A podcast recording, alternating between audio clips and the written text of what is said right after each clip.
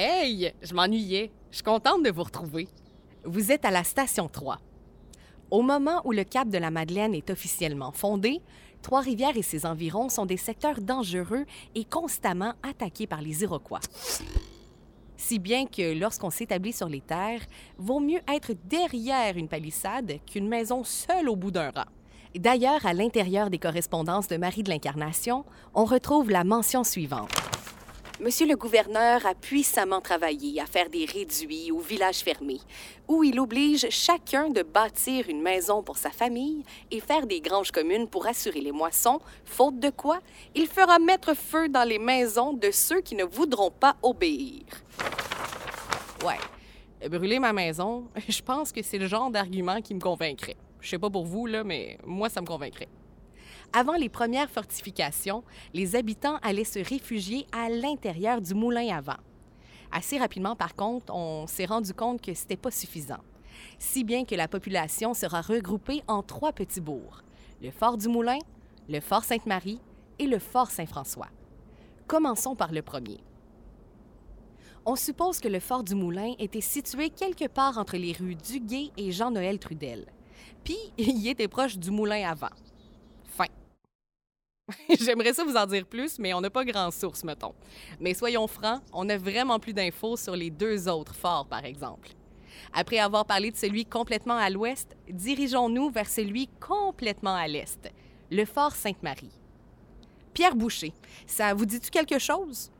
Gouverneur de Trois-Rivières, fondateur de Boucherville, premier Canadien anobli, père de la milice coloniale, etc., etc.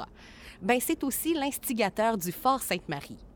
D'ailleurs, on en parlait comme étant le village de Monsieur Boucher. Ce fort-là été installé le long du ruisseau Saint-Pierre, pas mal où il y a le cimetière Sainte-Marie-Madeleine aujourd'hui.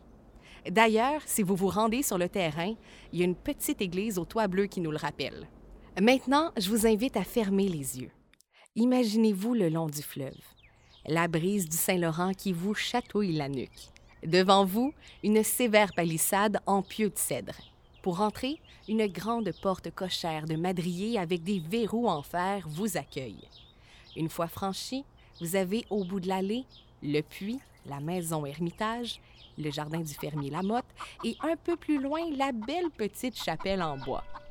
Avouez, hein, on s'y croirait presque.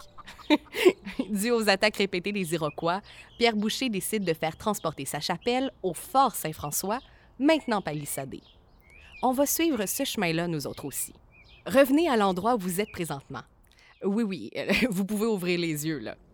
Vous êtes actuellement à l'emplacement même où était établi le Fort Saint-François. La fameuse rivière Favrelle dont on parle depuis le début traversait le fort. C'est ici qu'on voulait établir la première mission religieuse avant même la concession de la seigneurie par Jacques de la Ferté en 1651. On retrouvait à l'intérieur des murs une redoute, une résidence pour les jésuites, l'église, le cimetière, l'hôpital Notre-Dame de la Pitié et une multitude de services que l'on retrouve sur une seigneurie. Maintenant, grâce au Fort Saint-François, le cap prend racine dans son sol sablonneux. Vous voyez l'église devant vous? La petite, là, pas la basilique. Avancez sur le terrain du sanctuaire. J'en ai bien gros à vous raconter au sujet de cette église-là.